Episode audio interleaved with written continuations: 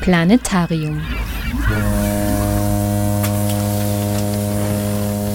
Die Sendung der Grünen Bildungswerkstatt Oberösterreich.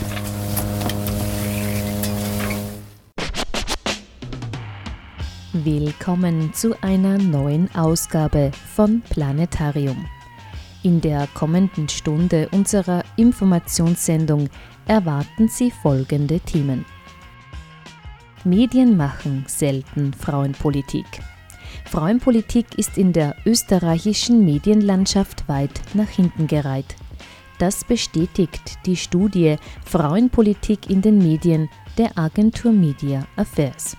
Es wird immer schwieriger für Politikerinnen, mit klassischen frauenpolitischen Themen um Botschaften durchzukommen. Antifeministische Sager hingegen finden schnell und weit verbreitet in Boulevardmedien und sozialen Netzwerken Gehör. Im Interview mit der Medien- und Politikanalytikerin Magistra Maria Pernecker hören Sie mehr über die Ergebnisse der Studie, wie Frauenthemen im Nationalratswahlkampf 2017 vorkamen und welche Aussichten die Frauenpolitik medial in einer schwarz-blauen Regierung haben wird.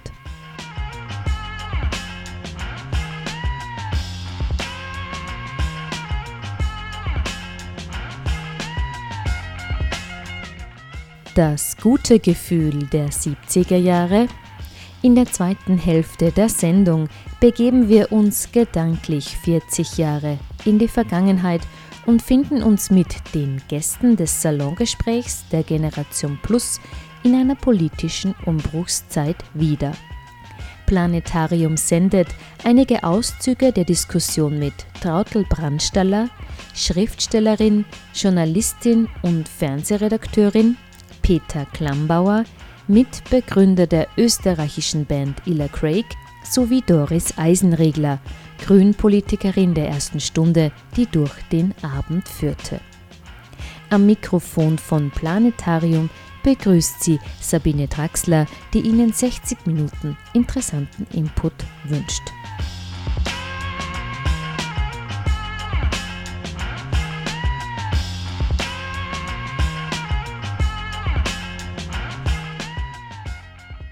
Maria Bernecker, du beschäftigst dich bereits seit einigen Jahren in deiner Tätigkeit als Politikwissenschaftlerin bei Media Affairs mit der Analyse von Frauenbildern in den Medien, denn welchen Stellenwert Frauenpolitik in der heimischen Medienlandschaft hat und auch wie Frauenpolitik in sozialen Netzwerken wie Facebook vorkommt.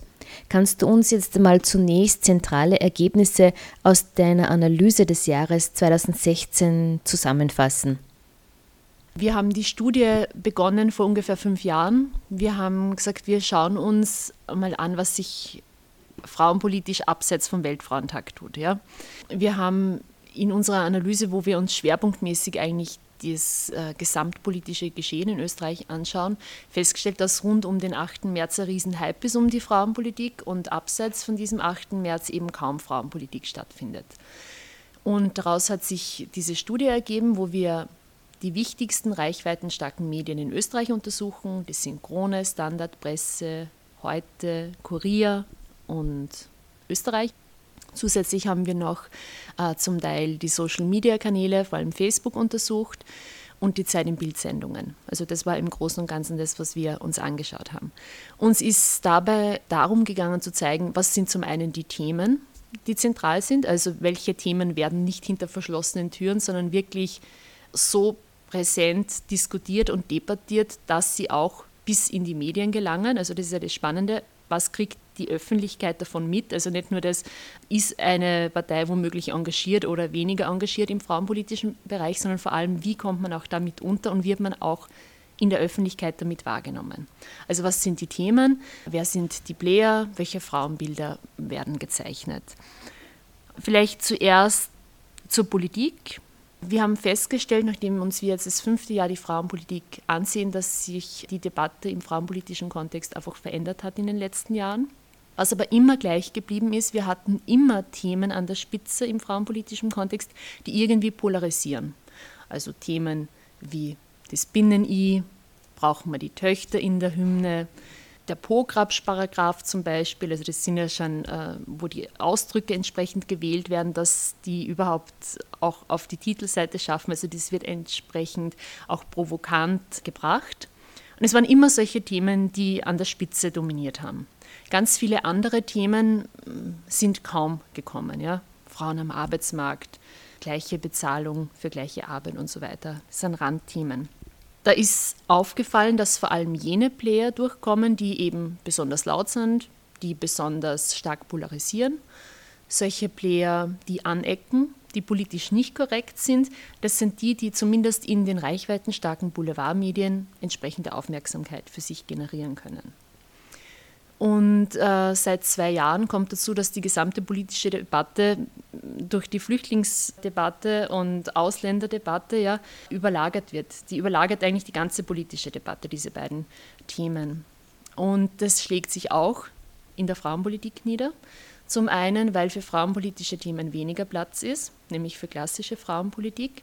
Und zum anderen, weil unter dem Deckmantel der Frauenpolitik Politik betrieben wird, die eigentlich keine Frauenpolitik ist, die eher Symbolpolitik ist, zum Beispiel die Burka-Debatte, das Vermummungsverbot, wie es, jetzt zum Beispiel aktuell auch beschlossen worden ist, oder Themen wie Gewalt gegen Frauen, die nach der Silvesternacht in Köln ganz groß geworden sind.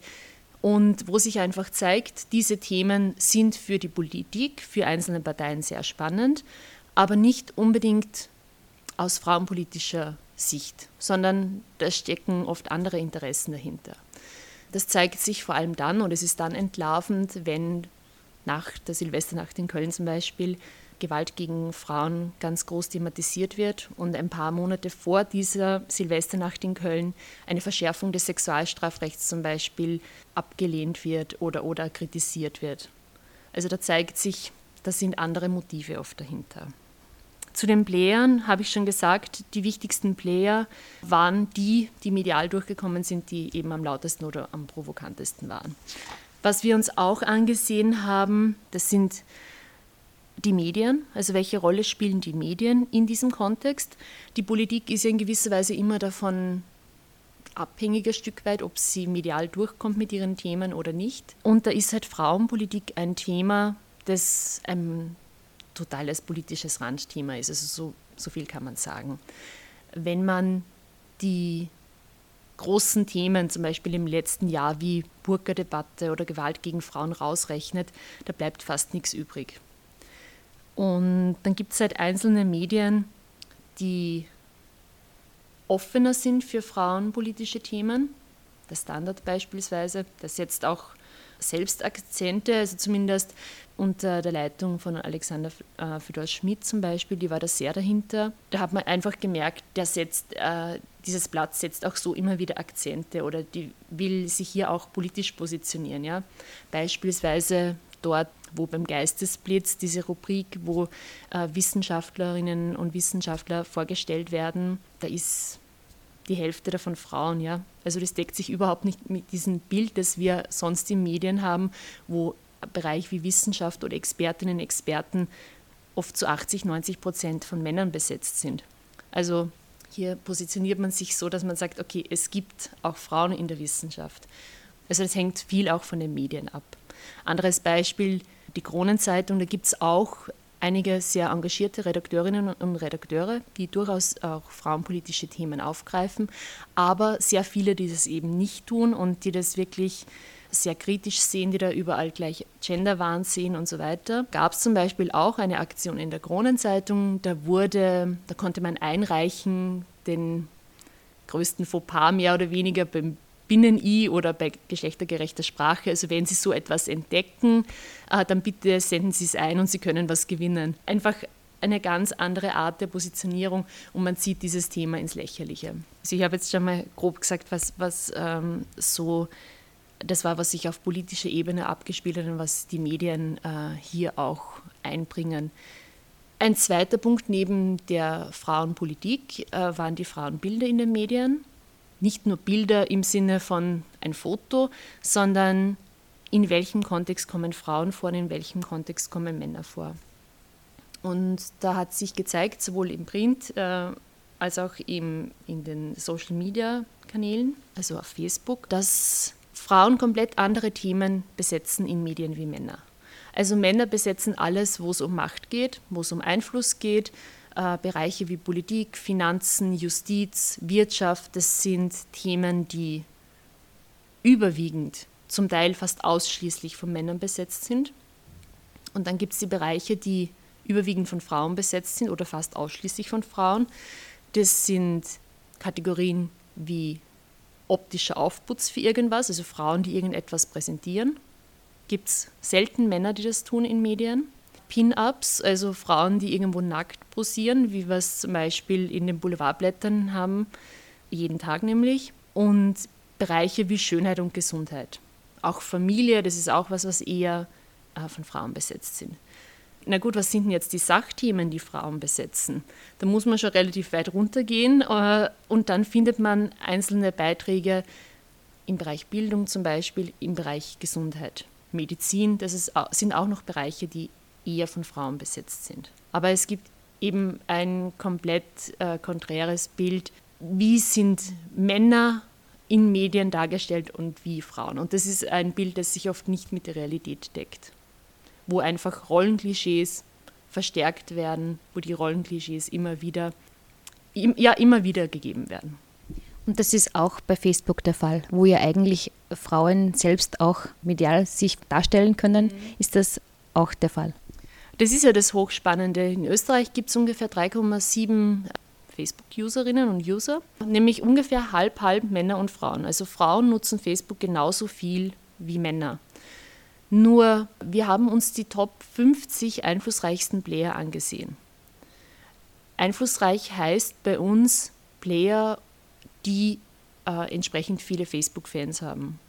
Player in der Öffentlichkeit zum Beispiel äh, Medien in der Öffentlichkeit, Organisationen in der Öffentlichkeit.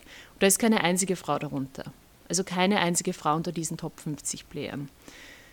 Und wir haben es auch jetzt aktuell gesehen im Wahlkampf von Ulrike Lunacek zum Beispiel. Da sind die anderen Player viel, viel weiter vorn. Also ich glaube, dass Frauen zum einen gerade Facebook vielleicht ein bisschen später entdeckt haben, um das wirklich professionell zu nutzen, um wirklich da auch Werbung zu schalten, um nicht nur in der eigenen Community, sondern wirklich auch breiter zu kommunizieren. Also kein Vergleich mit Strache oder Kurz zum Beispiel, die da wirklich auf ihren Facebook-Seiten Hunderttausende Menschen erreichen. Und das ist natürlich ein Startvorteil in der Kommunikation, in der politischen. So ist man äh, als Politikerin, als Politiker darauf angewiesen, in den klassischen Medien unterzukommen. Und gerade dieser Wahlkampf, den wir jetzt erlebt haben, war eben einer, wo wirklich äh, dieser Social-Media-Bereich besonders wichtig war, weil dort sich die einzelnen politischen Player auch selbst so gut positionieren konnten, ihre Wählerinnen und Wähler mobilisieren konnten, äh, Stimmung machen konnten für bestimmte Themen und so weiter. Und wenn man dann wenn ein Strache 650.000 Facebook-Fans hat und eine Ulrike Lunacek gut 20.000, dann ist das ein riesengroßer Unterschied. Bevor wir dann jetzt nochmal zur Nationalratswahl kommen, äh, noch eine kurze Frage an dich. Gab es aus deiner Sicht eine Verschlechterung jetzt, was die Präsenz von Frauenpolitik in den österreichischen Massenmedien betrifft, seit den fünf Jahren, wo du das untersuchst? Man kann nicht generell sagen, dass es generell weniger geworden ist, aber es sind andere Themen. Würde man jetzt solche Debatten wie das Vermummungsverbot zum Beispiel, Vermummungsverbot ist ja jetzt nicht ein Frauenthema, ja, aber zum Beispiel das Burka-Verbot, das wird oft äh, so gebracht, würde man sowas rausrechnen und würde man sich anschauen, diese klassischen frauenpolitischen Forderungen, beispielsweise Frauenquote, äh, gegen Sexismus, Sexismus in der Werbung, äh, gleiches Gehalt für gleiche Arbeit, äh, solche Themen. Würde man sich die anschauen, dann sind diese Themen deutlich weniger geworden. Aber dann gibt es eben immer wieder andere Themen, die sich irgendwo an der Spitze finden, beispielsweise das Burka-Verbot oder die Burka-Debatte oder ein Thema wie der Prograpsch-Paragraph, ich, ich, mag ja dieses Wort schon nicht, ja, aber es ging dabei eigentlich um die Verschärfung des Sexualstrafrechts. Es ist nur unter Prograpsch-Paragraph bekannt und groß geworden, dieses Thema. Da gibt es einzelne Themen, die werden dann äh, medial hochgespielt. Aber das, was man so unter klassischer Frauenpolitik verstehen würde oder was viele darunter verstehen, das ist, im, das ist rückläufig in den Medien.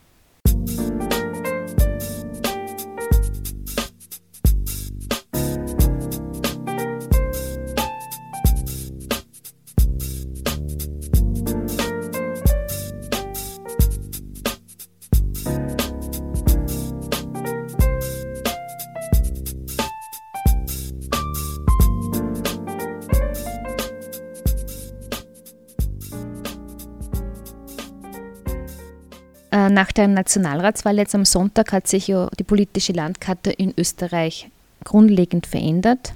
Wir sehen jetzt einer schwarz-blauen Regierung ins Auge und die Grünen sind ja jetzt überhaupt aus dem Parlament rausgeflogen und somit auch gibt es auch keine Partei mehr in Österreich, äh, der eine Frau vorsteht. Und jetzt habe ich zwei Fragen.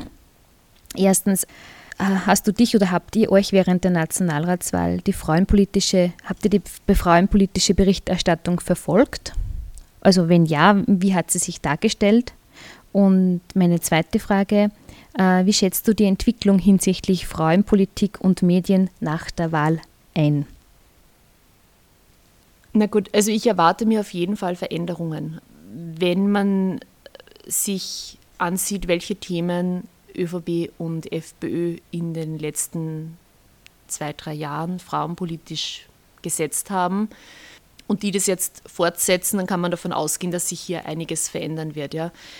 Wir haben natürlich auch die frauenpolitische Debatte im Wahlkampf verfolgt. Wir haben ja den gesamten Wahlkampf uns genau angesehen. Die Burka-Debatte war da wieder ein Top-Thema, vor allem weil seit 1. Oktober äh, dieses Gesetz in Kraft getreten ist, also dieses Ver Vermummungsverbot. Auch interessant habe ich gefunden, dass eigentlich unmittelbar jetzt nach der Wahl Debatten um das Abtreibungsverbot zum Beispiel wieder äh, groß werden.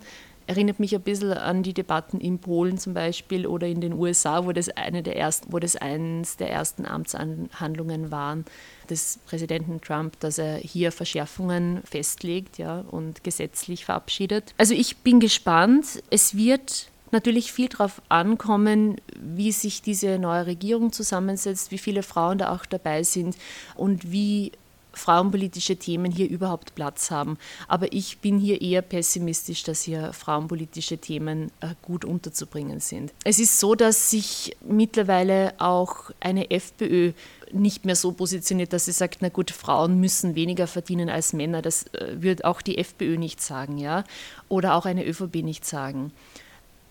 Aber wenn man einen Schritt weiter geht, ist es den Parteien auch ein Anliegen, Frauen zu fördern, zum Beispiel in andere Jobs zu gehen oder zu unterstützen und so weiter. Dann sieht es wieder anders aus. Ja? Hier darf man gespannt sein, was hier die politische Debatte auch bringt. Also, dass die Grünen im Nationalrat hier fehlen werden in diesem Bereich, also das ist für mich schon klar. Geht die Studie weiter? Wir werden die Studie fortführen. Es kommt bei diesem Thema bei uns natürlich auch darauf an, diese Studie ist unabhängig durchgeführt. Wir müssen die immer irgendwie finanzieren. Das ist gar nicht so einfach, wenn man das politisch unabhängig machen will. Und weil das ganz einfach auch ein Bereich ist, wo nicht viel Geld da ist. Also kaum geht es um Frauenpolitik, hat irgendwie plötzlich keiner Geld.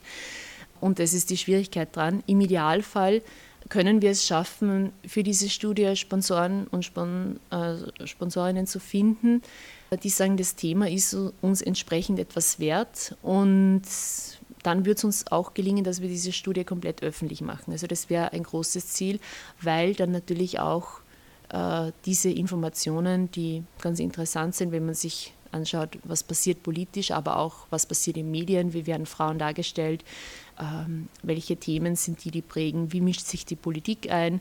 Also allesamt eigentlich wichtige Themen für mindestens die Hälfte der Bevölkerung, wenn nicht für die ganze. Dann könnte mit diesen Zahlen auch, auch wirklich gearbeitet werden. Da könnten NGOs damit arbeiten, da können Frauensprecherinnen und Frauensprecher damit arbeiten, da könnten Parteien damit arbeiten, da, könnt, da könnten Einzelpersonen und Medien damit arbeiten. Also es wird hier, glaube ich, äh, im Idealfall eine positive Dynamik entstehen.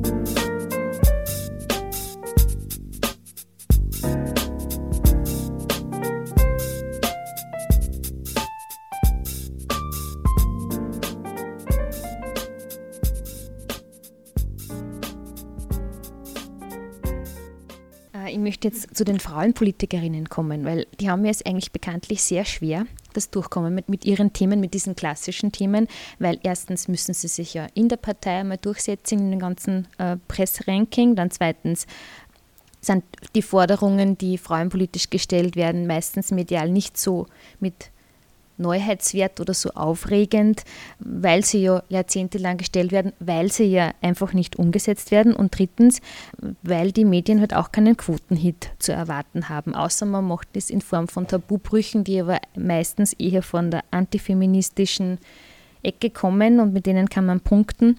Und kürzlich hat die Beate Hausbichler auch im Standard, der ja sehr viel frauenpolitische Artikel zulässt, hat sie einen Artikel geschrieben, wo bleibt die mutige Frauenpolitik? Und da hat sich dann bei mir die Frage gestellt, was soll man jetzt als Frauenpolitikerin überhaupt noch machen, damit man da durchkommt?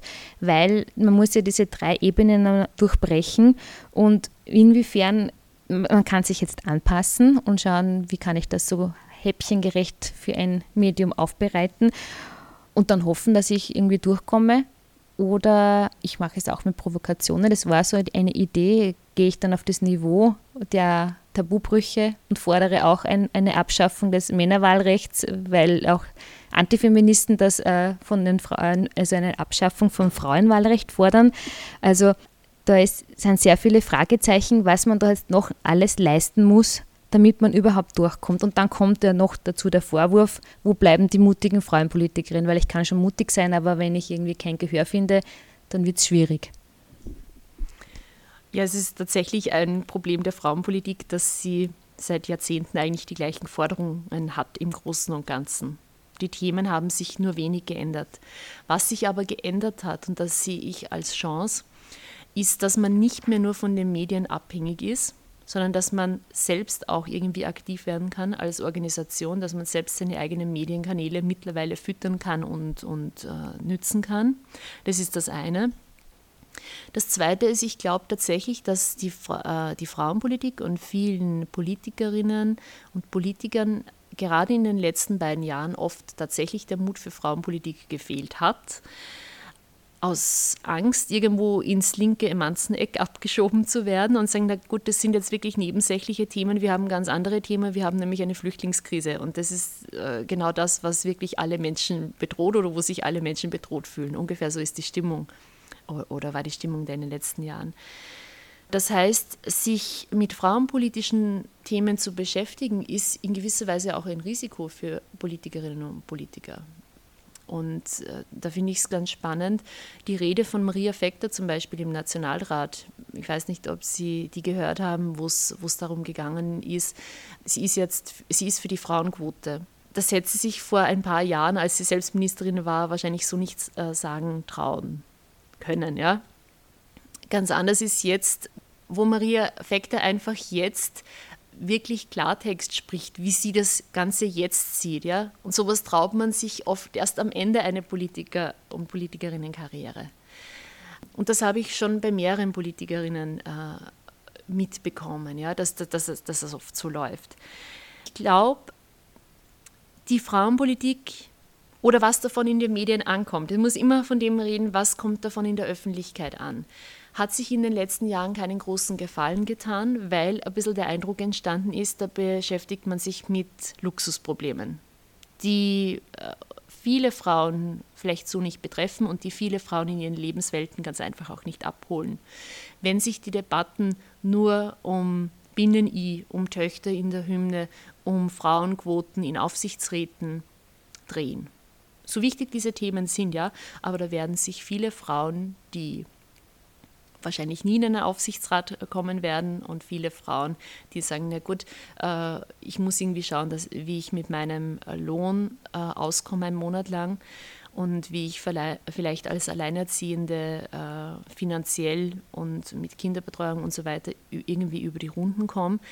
Das sind das vielleicht nicht die Themen, die diese Frauen brennend interessieren die aber viele, Themen, äh, viele Frauen eigentlich betreffen würden. Und da fühlen sich viele Frauen alleingelassen. Ich glaube, ein ganz zentraler Punkt der Frauenpolitik muss sein, und da muss man natürlich auch die Medien in die Pflicht nehmen, dass man die Frauen in ihren Lebenswelten abholt, dass Frauenpolitik ein Stück weit auch sozialer wird. Also Frauenpolitik ist zumindest für mich ein Stück, ein ordentliches Stück weit Sozialpolitik.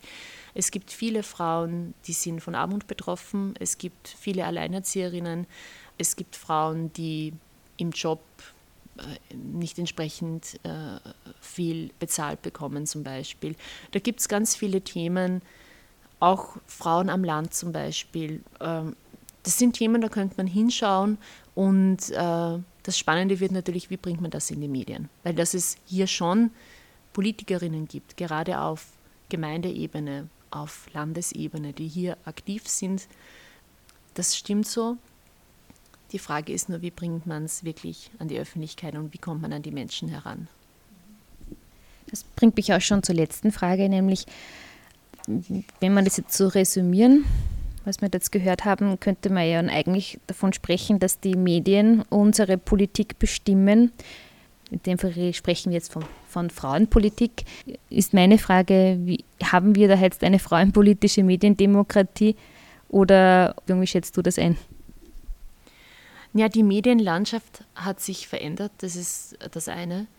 Und das ist jetzt nichts unbedingt, zumindest in der Art, wie sie sich verändert hat, was jetzt frauenpolitische Themen mehr fördert. Das sind zum einen die Gratisformate, das sind äh, zum anderen die Kanäle über Social Media wie Facebook. Dort folgt Berichterstattung oft einem sehr einfach gestrickten Muster abseits vom Neuigkeitswert, natürlich das, was irgendwie neu ist oder, oder wenn irgendwas, diese Breaking News, die sind, na gut, sowas kommt. Aber abseits von dem ist es so, äh, dass dort in erster Linie solche Beiträge punkten, die erstens einmal Bad News sind, also die irgendwie negative Geschichten bringen, äh, Beiträge, die polarisieren, die anecken, die äh, irgendwie was mit Gewalt bringen also auch, auch Gewalt oder Kriminalität ist ein absolutes Top-Thema. Das ist auch der Grund dafür, warum Gewalt, auch wenn es sexuelle Gewalt ist, äh, in den Medien, auch in den Boulevardmedien unterkommt. Also ich habe erst äh, vorhin gerade in Österreich gesehen, dieser Aufschrei MeToo zum Beispiel, der da von Hollywood ausgegangen ist. Äh, das ist was, was auch in den Boulevardblättern aufgegriffen wird, also Gewalt, sexualisierte Gewalt, dann mit Bildern von Frauen, das ist schon was, was gebracht wird. Ja. Abseits von dem gibt es ganz viele Themen, die da ganz einfach liegen bleiben. Und diese klassische Debatte äh, um wie viel Frauen verdienen äh, zum Equal Pay Day, naja, das ist ein bisschen wenig. Äh, und ich glaube, hier braucht es Kreativität erstens einmal in der Frauenpolitik. Also man muss hier wirklich anfangen, das neu zu denken, weil man merkt, nämlich schon länger, man stößt an die Grenzen. Und ich glaube, es braucht abseits von dem wirklich auch viel Engagement, wo man wirklich äh, Gespräche mit Redaktionen führt, wo man exklusiv Beiträge auch vorbereitet, wo man vielleicht es auch schafft, äh, was nämlich auch was ist, was zieht, sind persönliche Geschichten oder irgendwas, das emotional ist. Also auch sowas kommt eher in den Medien.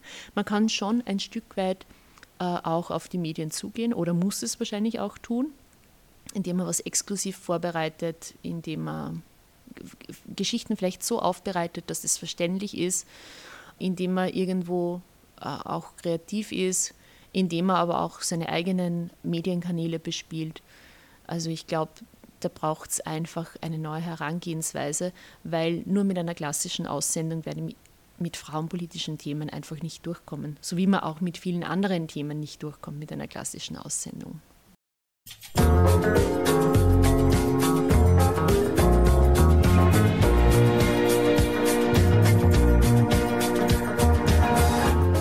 Die 70er Jahre waren das bunte Jahrzehnt des 20. Jahrhunderts. Nicht nur modisch und musikalisch, vor allem politisch war vieles im Wandel und Umbruch. Politische Affären, Terrorbedrohungen und die Erdölkrise hielten die Welt in Atem.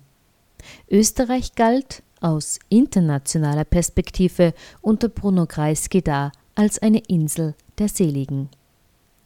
Das gute Gefühl der 70er Jahre Zu diesem Veranstaltungstitel fanden sich am 11. Oktober 2017 zu den ersten Salongesprächen der Generation Plus Oberösterreich Doktorin Trautel Brandstaller, Schriftstellerin, Journalistin und Fernsehredakteurin, vielen ist sie sicher als Moderatorin des Club 2 in Erinnerung, und Peter Klambauer, Gründungsmitglied der österreichischen Popband Eli Craig als Gäste ein.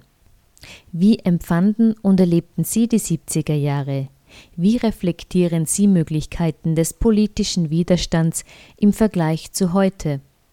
Hören Sie in den kommenden 30 Minuten Auszüge aus dem Salongespräch. Doktorin Trautel Brandstaller über die Zeit ihrer Politisierung, die 68er Jahre, über die Ära Kreisky und über Politiker, die noch ein Ohr am Volk hatten? Naja, ich gehe zwei, drei Jahre zurück. Ich bin wirklich politisiert worden durch die Studentenbewegung 68. Also ich kam ja gar nicht aus dem linken Eck, sondern ich kam aus der katholischen Hochschuljugend und war dann übrigens kurzfristig in Linz als Assistentin an der Uni für Soziologie war aber immer schon journalistisch tätig und für mich war also diese 68er Bewegung ein ganz zentraler Impuls, sowohl für meine politische Bewusstseinsbildung als auch für meine Aktivitäten.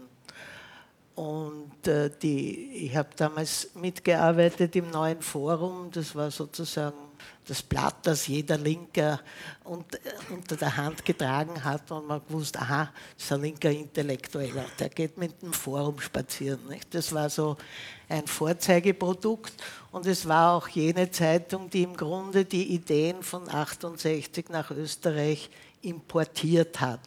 In Österreich war ja 68 eher also ein Lüfterl, nicht? Kein Sturm, keine tolle Revolution. Es war eher ein Lüfterl, aber es sind doch die Ideen eben äh, über diese Zeitung hereingekommen und äh, es war ja auch sehr wesentlich äh, für diese Bewegung, dass sie eben nicht nur aus Linken bestanden hat, sondern auch sehr viele Katholiken dabei waren, CVer, also ich nenne Namen, die Ihnen vielleicht auch was sagen, Werner Vogt oder Stefan Schulmeister, kommen auch aus dieser Zeit in die, in die linke Bewegung. Und das möchte ich schon sagen, ohne diesen Aufbruch hätte es einen Sieg der SPÖ nicht gegeben. Und zwar war das ja eine europäische Aufbruchsbewegung. Und es war ja kein Zufall, dass 69 hat Willy Brandt in Deutschland gewonnen und 70 dann Kreisky in Österreich. Und ohne, wie gesagt, ohne diesen revolutionären Aufbruch hätte es die Reformen der Sozialdemokratie wahrscheinlich nicht geben können und jedenfalls nicht mit dieser doch sehr starken Unterstützung in der Bevölkerung. Wobei es natürlich gar nicht so war, dass Kreisky das, das sehr gern gehabt hat, dass da so viele äh, wilde Studenten herumhupfen, weil er hat sich ja gerade mit der Kirche ausgesöhnt und da war ihm so eine Sache wie die Fristenlösung höchst unangenehm. Und zur Fristenlösung möchte ich sagen, die, die, Frauenbewegung, also die zweite Frauenbewegung, es gibt ja die große erste Ende des 19. Jahrhunderts, Anfang des 20. Aber diese neue zweite Frauenbewegung ist wahrscheinlich die bleibende Frucht dieser Studentenbewegung. Das, was wirklich geblieben ist, äh, schon auch der große kulturelle Wandel, aber die Frauenbewegung ist das handfesteste Erbe dieses revolutionären Aufbruchs. Und es waren eben dann auch unabhängige Frauen, die auf einem Parteitag der SPÖ die äh, Linie umgedreht haben und die Fristenlösung durchgesetzt haben. Und das äh, wird, ist dann ein bisschen so verschleiert worden, weil ursprünglich hatte die, die sozialdemokratische Frauenbewegung durchaus der Indikationenlösung zugestimmt. Und da gab es eine ständige, einen ständigen Input von äh, diesen linken Studenten, und es waren ja auch die Schüler, hatten ja auch linke Bewegungen, einen ständigen Input auch auf die Sozialdemokratie. weil eines der, eines der Leitworte war ja Demokratisierung. Nicht? Man wollte, wie Sie gesagt haben, diese alten autoritären Muster aufbrechen, die ja nicht nur der Nazizeit geschuldet waren, sondern auch anderen Vergangenheiten dieses Landes. Und diese autoritären Verhältnisse, die ja noch vielfach vorgeherrscht haben, das kann man sich ja alles kaum mehr vorstellen, wie das Verhältnis war von Schülern, Lehrern, von Studenten, Professoren, Frauen und Männern, Arbeitern und ihren Chefs, da hat ja noch ein ganz anderer Ton geherrscht. Ja. Also Patriarchat war ja nicht nur eingeschränkt auf den äh, Männer-Frauen-Bezug, sondern insgesamt. Wir hatten patriarchalisch-autoritäre Strukturen in der Gesellschaft. Und das war eben einer der, einer der Gedanken des Kreisky, dass er gesagt hat, das berühmte Wort hieß Durchflutung aller gesellschaftlichen Bereiche mit Demokratie. Und da gab es eben die Idee, also Schüler dürfen mitbestimmen. Ein UOG gab es 1975, wo Studenten, Assistenten äh, mitbestimmen äh, sollten. Es gab ein Arbeitsverfassungsgesetz. Es gab äh, die Abschaffung des Mannes als Haupt der Familie. Dort hinten sitzt mein Mann, der ist dort wesentlich beteiligt gewesen, ist der Dr. Keller. Da gab es also wie gesagt, Reformen, maßvolle Reformen im Grunde in allen Bereichen. Und natürlich, das muss man dazu sagen, war das Ganze begünstigt dadurch, dass es einen wirtschaftlichen Aufschwung gegeben hat. Weil eine der Zugnummern des Kreisky war europareife Löhne. Also Österreich war gerade im Nachholbedarf. Ja. Wir hatten also wirklich viel schlechtere Löhne als in Deutschland und die europareifen Löhne, die äh, waren ein absoluter Hit in der Wahlwerbung. Ich meine, damals hat man ja noch mit Sachthemen geworben, nicht? Also, aber kommen wir vielleicht später. Ich meine, Kreisky hätte auch keine Pizza ausgetragen. Diese materielle Komponente darf man, glaube ich, nicht vernachlässigen. Es war eine Zeit wachsender Wirtschaft und wachsenden Wohlstands. Ich habe binnen zwei Jahren mein Gehalt verdoppeln können. also ich habe zuerst einen ganz miesen Kollektivvertrag der Journalisten gehabt und auf einmal ist das alles angehoben worden. Also das war diese kurze Zeit vor dem Einbruch der, der Ölkrise, äh, aber es war eine Zeit des Optimismus, des Aufbruchs und des Wohlstands. Und daher war auch eine optimistische Stimmung. Und was es dann an einzelnen Maßnahmen gibt, äh, reden wir vielleicht noch nicht. Ich will da nicht zu sehr monologisieren. Aber wie, auf die Frage hin, wie ich es erlebt habe, also wie gesagt, für mich, ja, schon bei vielen Dingen, die dann auch passiert sind in der Kreisgehrer, war ich nicht immer ganz so glücklich. Also da gab es die berühmten Waffenexportgeschichten nach Chile und, und den Herrn Lütgendorf. Und, also es gab da durchaus auch Sachen, die mir absolut nicht so gefallen haben, aber wir haben damals protestiert. Ne? Da gab es eine große Anti-Lütgendorf-Demo. Kreisky war sehr unglücklich, dass das stattfindet. Aber ich durfte die Eröffnungsrede halten und das war die Garantie, dass es nicht ganz gegen die Regierung geht, sondern nur gegen Lütgendorf. Äh, aber es waren auch was auch völlig äh, heute nicht mehr vorstellbar ist, persönliche Diskussionen mit den Politikern möglich. Ja? Also ich habe zum Beispiel dem Kreisky äh, bei Zwentendorf gesagt, also die Abstimmung werden Sie verlieren, Herr Bundeskanzler. Hat er gesagt, na, Sie sind immer mit Ihrem Pessimisten. Aber das konnte man ihm sagen und man wurde nicht gestrichen von der Einladungsliste. Spätere Bundeskanzler, wenn sie da was Kritisches gesagt haben, waren sie auf einmal eine Nicht-Person. Sie waren nicht mehr existent. Wenn, ich im Bundeskanzleramt in den 70er Jahren angerufen habe, habe ich binnen einem Tag einen Termin gekriegt. Bei, bei späteren Bundeskanzlern habe ich sechs Monate nicht einmal einen Rückruf bekommen. Ne will jetzt keine Namen, können wir dann später. Aber es war ein, es war ein anderes Verhältnis und zwar nicht nur zwischen Journalisten und Politikern. Es stimmt natürlich, dass der Kreisky ein besonderes Faible für Journalisten hatte. Er wollte ja selber mal Chefredakteur der Arbeiterzeitung werden. Also er hatte beson ein besonderes Faible und er konnte einen auch mit seinem Charme einwickeln. Äh, aber als kritischer Mensch hat man das schon auch durchschaut.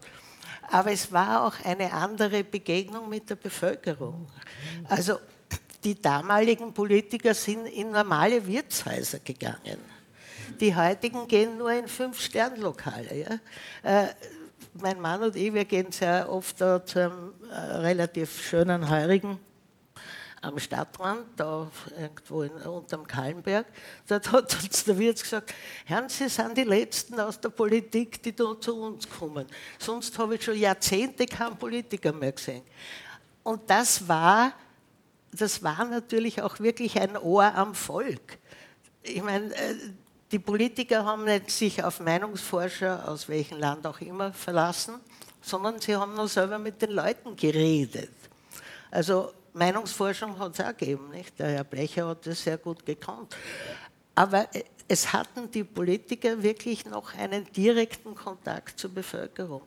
Und das ist dann völlig verloren gegangen. Durch das Gespräch führte an dem Abend Doris Eisenregler, langjährige Grünpolitikerin und Obfrau der Generation Plus. So wie ich das erlebt habe, war es auch, wie schon gesagt, ich damals, bin damals in die, in die Politik eingestiegen und es war völlig klar, gegen was man war und für was man war. Und man hat auch das Gefühl gehabt, man kann was bewegen. Ich denke nur an die, an die Anti-Vietnam-Bewegung, äh, die dann doch schließlich dazu geführt hat, dass dieser Krieg beendet wurde und dass dieser Nixon auch seinen Hut genommen hat. Nicht, nicht nur deswegen, aber das hat sicher dazu beigetragen, das war weltweit, sind die Leute auf die Straßen gegangen. Ja. Das würde man sich heutzutage auch wünschen. Nur sind die Situationen wesentlich komplizierter, kommt man vor, als damals. Ja. Und was mich auch damals sehr geprägt hat, das waren Künstler, die sich engagiert haben, vor allem die Musik. Künstler, Musiker haben Stellung genommen zur aktuellen politischen Lage und haben damit auch sehr dazu zu der äh, Bewusstseinsbildung beigetragen. Zum Salon war an dem Abend auch Peter Klammbauer eingeladen. Als Gründungsmitglied der Band Eli Craig und leidenschaftlicher Musiker erinnert er sich an eine Zeit, in der man mit langen Haaren und Hang zur modernen Musik heftigen Widerstand auslöste. Ich bin da von meinem Schulfreund äh, Franz Brenner eingeladen worden als Mitglied von Illa Craig. In Linz relativ gut bekannt.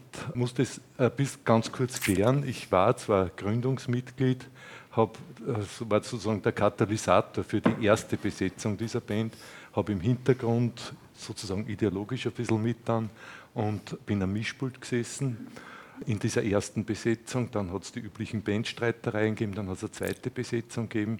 Da ist mit dem Zürcher Kammerorchester und da, da war mir was schon mehr ganz recht. Das heißt, ich bin dann auch nach Salzburg übersiedelt. Das heißt, um es kurz zu machen, bevor Ila Greg in Österreich weltberühmt wurde, bin ich ausgestiegen. Weil äh, die Ausrichtung der Band, es ist, es ist eigentlich ums Berühmtwerden gegangen und ums Geld machen und ums Angeben und so und, und ja, bombastischer Auftritt und so weiter und Messen sind aufgeführt worden. Das war nicht meine Musik. Das nur vorausschicken. Äh, ich möchte mit diesem heutigen Thema von einer anderen Seite nähern, von einer sehr subjektiven und ich würde sagen emotionalen eher, weil ich möchte aber auch wie Sie in den 60ern ansetzen, weil ohne die 60er wird es die 70er nicht geben und ich glaube, fast die 60er waren in, in ihren Auswirkungen noch äh, wichtiger als die 70er, wo das dann sozusagen gegriffen hat, was in den 60ern schon war. Ich persönlich bin immer ein politischer Mensch gewesen aber kein parteipolitischer. Und mein Zugang äh, war eben immer über die Musik und über die Emotion. Ich kann mich erinnern, als ich 1963 mit 13 das erste Mal die Beatles im Radio gehört habe, I Want to Hold Your Hand war das, das war, wie wenn mich der Blitz getroffen hätte. Es sind Freunde von mir da, denen habe ich das schon öfter erzählt. Dann ist natürlich losgegangen, an vorderster Front die Beatles und dann natürlich eine, eine goldene Ära der Musik für mich und ich glaube, das kann man auch so behaupten, die wichtigste Musik im 20. Jahrhundert ist in den 60er Jahren entstanden und in den 70er. Und ich habe das gar nicht begriffen. Ich habe nur gewusst, das, das ist was, das äh, ist anders. Ja? Ich habe das gespürt und habe gegiert danach, das immer mehr zu hören. Und erst in den 70ern, 80ern bis heute äh, bin ich in der Lage, das gedanklich äh, nachzuvollziehen und zu reflektieren und, und politisch auch zu denken äh, was damals über die Gefühlsebene gelaufen ist. Das äh, ist mir im Laufe der Jahre bewusst geworden, weil Künstler allgemein und speziell Musiker, der, speziell die in der damaligen Zeit, aber das kann man eigentlich für immer sagen, das sind halt besondere Menschen. Die haben so Art unsichtbare Antennen und das, was herumschwirrt in der Luft, in der Gesellschaft und so weiter, das können die empfangen in sich in, in Kunst umwandeln, in dem Fall in Musik. Und es war in den 60er, 70er Jahren die Musik wirklich eine komplett neue Musik. Natürlich mit Wurzeln im Blues und so weiter, aber es war wirklich neu. Und wir alle, die wir damals jung waren, vielleicht ist Ihnen auch so ähnlich gegangen, wir haben gespürt, das ist anders. Und das ist anders, als unsere Eltern machen, als unsere Politiker machen. Man hat mal gespürt, äh, ich muss das irgendwie leben, ich muss dagegen sein. Ne? Äh, jetzt ist es natürlich bei mir persönlich und auch bei einigen anderen so gewesen, dass, dass wir große Widerstände gespürt haben aufgrund unserer unsere, unserer Vorliebe für diese Musik. Wir haben es gar nicht so bös gemeint in der Schule. Wir haben uns halt die Haare zum Beispiel wachsen lassen. Ich meine, dass ich jetzt noch lange habe, das ist eine andere Geschichte, das ist, hat nichts zu bedeuten. Aber damals war das ein Statement und äh, ist mir auch erst später bewusst worden. Damit hat man zum Beispiel Lehrer, die nach dem Krieg äh, nicht unterrichten durften, weil sie solche Nazis waren, hat man natürlich zutiefst äh, getroffen. Und ich, mir ist nicht nur einmal auf der Straße gesagt worden, wenn der Hitler noch lebt, der hätte vergast und so weiter und so fort. Nicht? Und die alten Frauen haben sich gefürchtet, wenn ich irgendwo gekommen bin, ich bin wirklich ein netter Mensch und auch damals schon gewesen. also es war, aber es war sehr belastend. Also das war die, die Schattenseite von dem Ganzen. Ich habe in der ersten Schule, in der ich war, es war dann äh, die Hölle. Es war wirklich die Hölle. Sie kennen vielleicht Schüler Gerber, Gott Kupfer. So war das. Das habe ich am eigenen Leib verspürt. Ich bin von Professoren geschlagen worden, ich habe mich rausknien müssen, ich habe mich vor versammelten Kollegium äh, demütigen lassen müssen. Das heißt, instinktiv haben diese Leute, die zum, wie man damals gesagt hat, Establishment, na, dass es rausbringt, gehört haben, die haben instinktiv gespürt, da ändert sich was. Und, und, und die Leute, die von dieser Musik ergriffen sind, äh, die sind gefährlich, haben sie sich eingebildet. Ein bisschen gefährlich waren wir sicher, aber nicht im Sinn, dass wir äh, jemandem was angetan hätten oder so, sondern für das ganze Selbstverständnis dieser Leute und, und auch für die Gesellschaft, wie sie damals halt war, diese Nachkriegsgesellschaft, wo ja noch wirklich überall hat noch braun äh, hervorgeleuchtet. Ne? Und das war wirklich, das war wirklich entsetzlich, muss ich sagen. Und äh, da darf ich gar nicht so viel drüber reden, weil äh, da bin ich bis heute habe ich Albträume aus dieser Zeit. Das war das Schlimme. Und es ist wirklich versucht worden, solche Typen äh, zu brechen, ihre Persönlichkeit zu brechen, was ja sehr entlarvend war, was in meinem Fall hoffentlich nicht gelungen ist.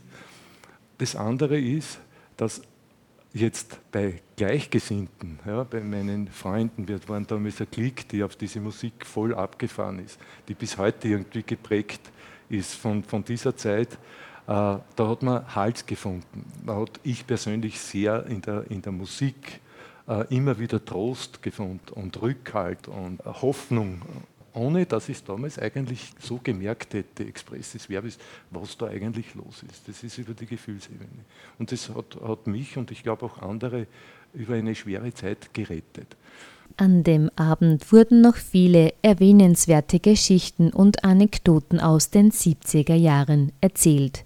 Sie finden hier jedoch aus Zeitgründen nicht alle Platz.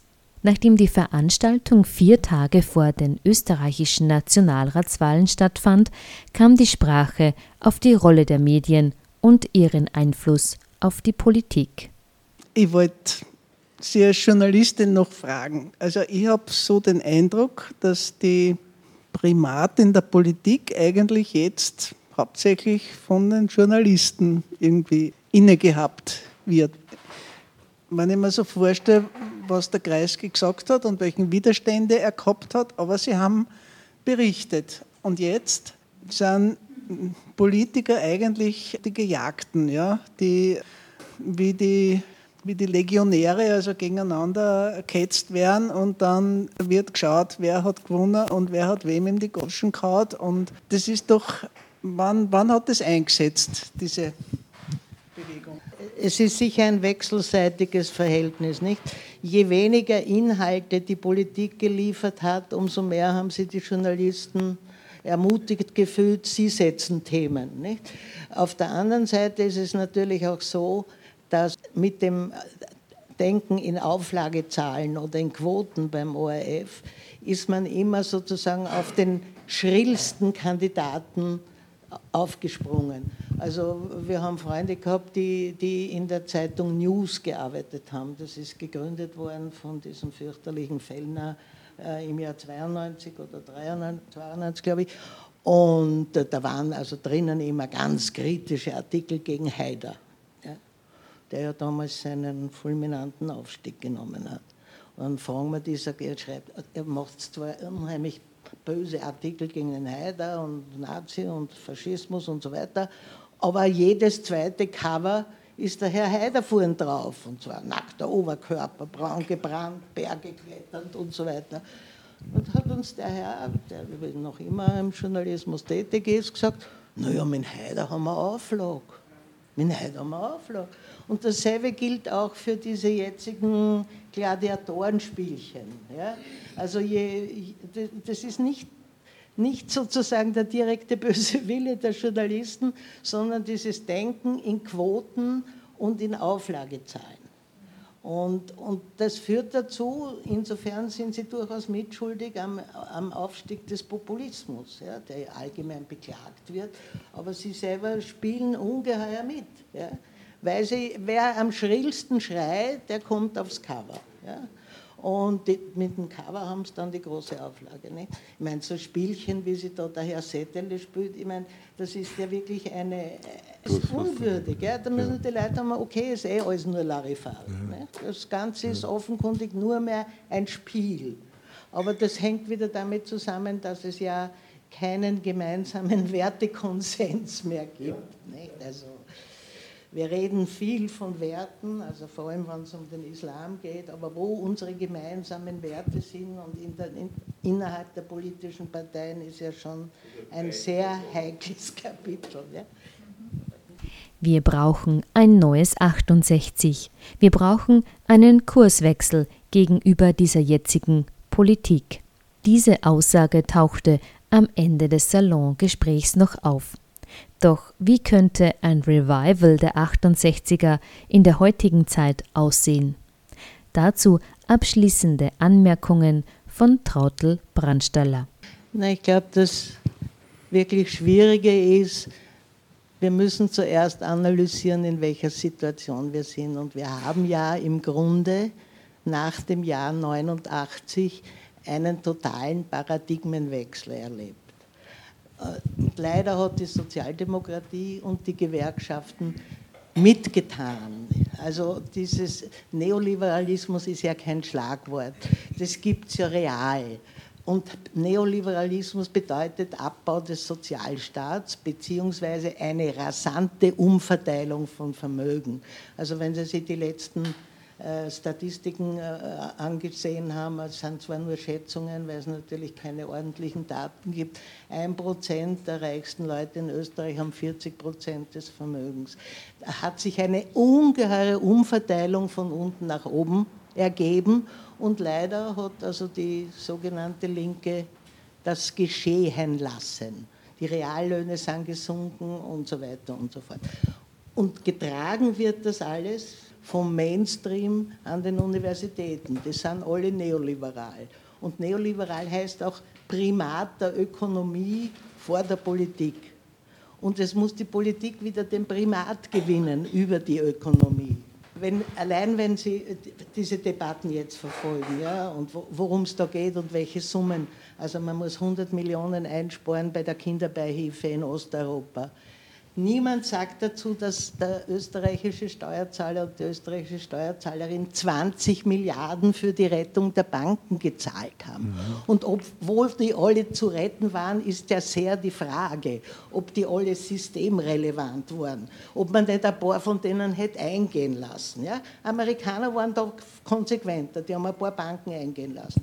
Also gegen diesen Mainstream muss man, glaube ich, auftreten. Und es ist ja sehr lustig, für mich, also äh, von der Generation, dass der Widerstand gegen dieses Politikmodell, in dem die Ökonomie bestimmt und die Politiker die Marionetten der Ökonomie sind, dass es einen Widerstand dagegen gibt in Amerika vom alten Bernie Sanders ja. und in England ja. vom alten Corbyn. Ja? Also dass da die alten Linken aufstehen gegen dieses System. Und der Corbyn, nicht, das sind nicht nur Kreise unterwegs, der Corbyn hat wahnsinnig viele junge Anhänger. Ja, ich wollte sagen, die Jungen stehen ja Die Jungen sind alle für ihn. Ja.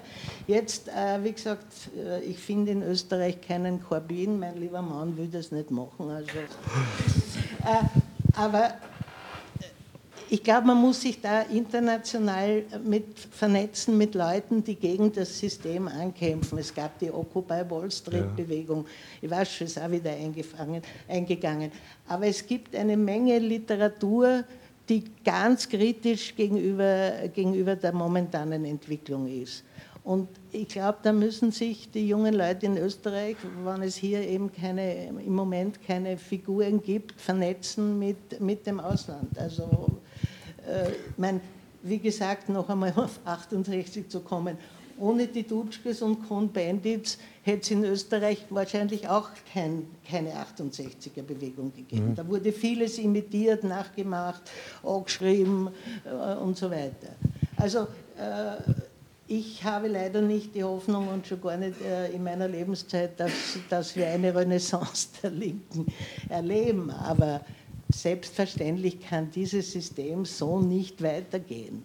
Wir sind ja sehr oft schon in Crash-Situationen. Und irgendwann gibt es ja auch schöne Bücher, der kommende Aufstand und so.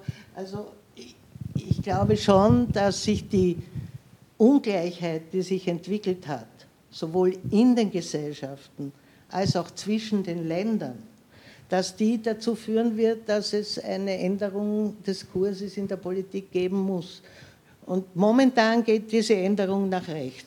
Aber dagegen muss es Widerstand geben. Nicht? Ihr müsst auch einmal Widerstand leisten, wenn eine, die kommende Regierung irgendwelche Blödheiten macht bei den Universitäten, kürzt die Forschungsmittel, kürzt alle möglichen Kulturmittel, weil das alles so Bedenkenträger sind und Widerstandsleute.